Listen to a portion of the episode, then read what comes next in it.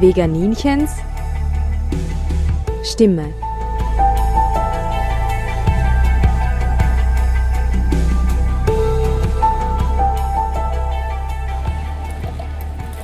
Hallo Welt, hier spricht das Veganinchen. Ich bin heute auf der Vegan Mania in Innsbruck am Stand von der Sandy P. Peng. Sandy, du hast 200.000, über 200.000 Fans auf Facebook. Und falls es doch noch jemand gibt, der dich nicht kennt, kannst du dich bitte kurz vorstellen. Sandy P. Peng aus Bregenz, direkt am Bodensee. Ich bin seit ungefähr acht, neun Jahren aktiv für den Tierschutz, kommuniziere Tierrechte und bin im In- und Ausland aktiv. Was bedeutet für dich Aktivismus? Aktiv sein für Mensch, Tier oder Umwelt. Ich habe schon unterschiedliche Formen von Aktivismus ausprobiert. Die provokanten, die freundlicheren, die friedlicheren. Ich finde, es ist total wichtig, dass man unterschiedliche Formen von Aktivismus betreibt weil äh, die Menschen sprechen unterschiedlich drauf an. Es gibt Leute, die reagieren jetzt eher auf Fakten, Flyer, interessantes Infomaterial, Broschüren oder Recherchefilme, Veröffentlichungen, Aufdeckungen. Andere reagieren wieder auf Protestaktionen, Demonstrationen. Also es gibt unterschiedliche Formen. Und deswegen ist es ganz wichtig, dass auch dementsprechend kommuniziert. Einmal so, einmal so. Und dann irgendjemand spricht immer drauf an. Irgendjemand nimmt man immer mit, wo sich dafür interessiert oder wo im Anschluss ein Umdenken stattfindet. Meine Meinung ist es, es reicht nicht aus, nur vorzuleben, sondern man sollte auch darüber sprechen und laut sein und Menschen darauf aufmerksam machen. Also es ist auf jeden Fall wichtig und gut, wenn man es vorlebt, weil so bewirkt man in der persönlichen Umgebung schon einiges. Es fängt bei der Familie an, beim engsten Freunden oder, oder generell beim Freundes- und Bekanntenkreis kann man schon ganz, ganz viel erreichen, ganz viel Umdenken erreichen. Bei mir war es so, du hast ja vorher die 200.000 Facebook-Follower angesprochen, als ich vor ungefähr vor 10, 11 Jahren als Tattoo-Model aktiv war, als Tattoo-Model der ersten Generation, muss ich jetzt dazu erwähnen, kam es innerhalb von, von ganz kurzer Zeit zu internationalen Veröffentlichungen. Äh, meine Bilder wurden veröffentlicht äh, in vielen Teilen der Welt, etliche Titelseiten und dadurch auch eine Riesenmenge an Follower von der ganzen Welt. Leider sprechen sie nicht alle Deutsch. Ich habe ganz viele Amerikaner, weil ich viele meiner Bilder in Amerika, Südamerika, Nordamerika etc., USA veröffentlicht worden sind. Und dadurch, dass sich die Followeranzahl so schnell gesteigert hat, dachte ich mir, ich muss das jetzt irgendwie nutzen für, für was Gutes. Und dann habe ich dann, wie vorher schon erwähnt, vor acht, neun Jahren mit Tierschutz angefangen und dementsprechend gepostet, Aufklärungsbeiträge, geteilt, gepostet und äh, ich war auch das Gesicht von mehreren Tierrechtskampagnen für unterschiedliche Tierrechtsorganisationen. Da gehören die bekanntesten Organisationen dazu, wie Peter Animals United, Animals Liberty, dann die israelische Organisation und ganz viel kleinere Sachen. Ja, es hat sich eine riesen Community gebildet. Ich konnte in der Zeit ein gutes Netzwerk aufbauen zu tierrechtsbegeisterten, tierrechtsaktiven Vereinen, Organisationen und so weiter und so fort. Und es war mir einfach total wichtig, dass ich die Leute, die ich schon auf meiner Seite habe, irgendwie mit dem Thema konfrontieren konnte, zum Teil auf provokantere Weise, mit Aktionen oder einfach mit informativen Beiträgen. Und da sind wir schon bei meiner nächsten Frage. Wenn ich mich in deinem Shop da so umschaue, das gefällt mir ganz besonders gut. Das sind ja doch auf deinen T-Shirts äh, eher provokante Statements zu finden. Ist der provokante Aktivismus so deins?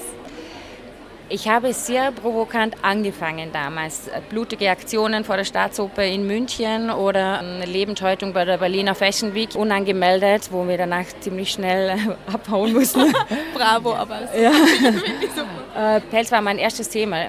Nach und nach sind natürlich die ganzen anderen äh, Themen dazugekommen, Sachen, wo Tiere gequält werden für Forschung, Nahrung und so weiter, Unterhaltung. Aber Pelz war einfach mein Startthema, sage ich mal. Und ich habe direkt von Anfang an extrem angefangen. Ich bin im Bikini durch die Stadt gelaufen und viele blutige Aktionen, einfach sehr provokant, wo die Medien sehr interessiert daran waren, das zu verbreiten. Und so konnten wir natürlich innerhalb von, von kürzester Zeit konnten wir hunderte oder tausende Leute erreichen durch diese Aktionen gerade unsere Aktion bei der Fashion Week, das, das hat natürlich extrem eingeschlagen, weil sie auch nicht angemeldet war und innerhalb von kurzer Zeit die Polizei da war und wir das weiter gesucht haben. Also, ja, aber that's the way, oder? ja, es ist, äh, jede Form von Aktivismus ist wichtig, jeder spricht anders drauf an. Und äh, ich mag alles. Also ich mag jede Form von Aktivismus, die radikalere, die militantere, würden jetzt böse Zungen sagen. provokantere, aber auch das Gespräch mit Fakten und Wissen, das man weitergeben kann und Hintergründe, wo die Leute wissen sollten, weil nicht nur die Tiere haben das Recht darauf, dass sich was verändert, auch die Menschen haben ein Recht darauf zu erfahren, was, was passiert, die Wege von ihren äh, Lebensmitteln, die sie kaufen und so. Die, die meisten Leute wissen ja nicht mal, was sie da zu sich nehmen und welches Leid das dahinter steckt und welche Chemikalien und Antibiotika das eingesetzt wird. Ja, es ist einfach wichtig, der Welt es die ist Wahrheit einfach ja, die Ja. Wahrheit muss ans Licht. Ja. Und dazu gibt es unterschiedliche Wege und ich werde auch weiterhin unterschiedliche Wege. Und im Vergleich zu dieser massiven Unterdrückung und der Gewalt, die den Tieren angetan wird, ist ja das, was, was wir, wenn wir informieren, ein bisschen lauter ein Witz. Ja, ich finde das auch immer wieder interessant, wenn, wenn es irgendwie äh, die militanten Veganer und so. Ja.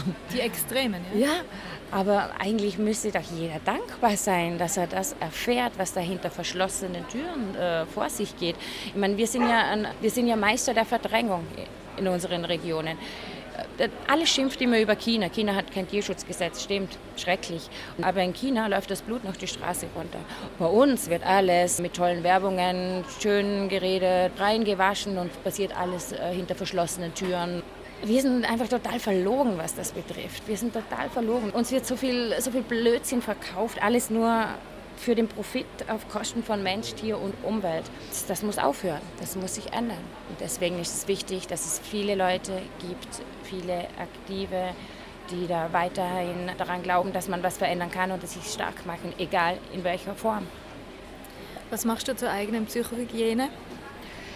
Ja, alle drei Jahre ein Zusammenbruch.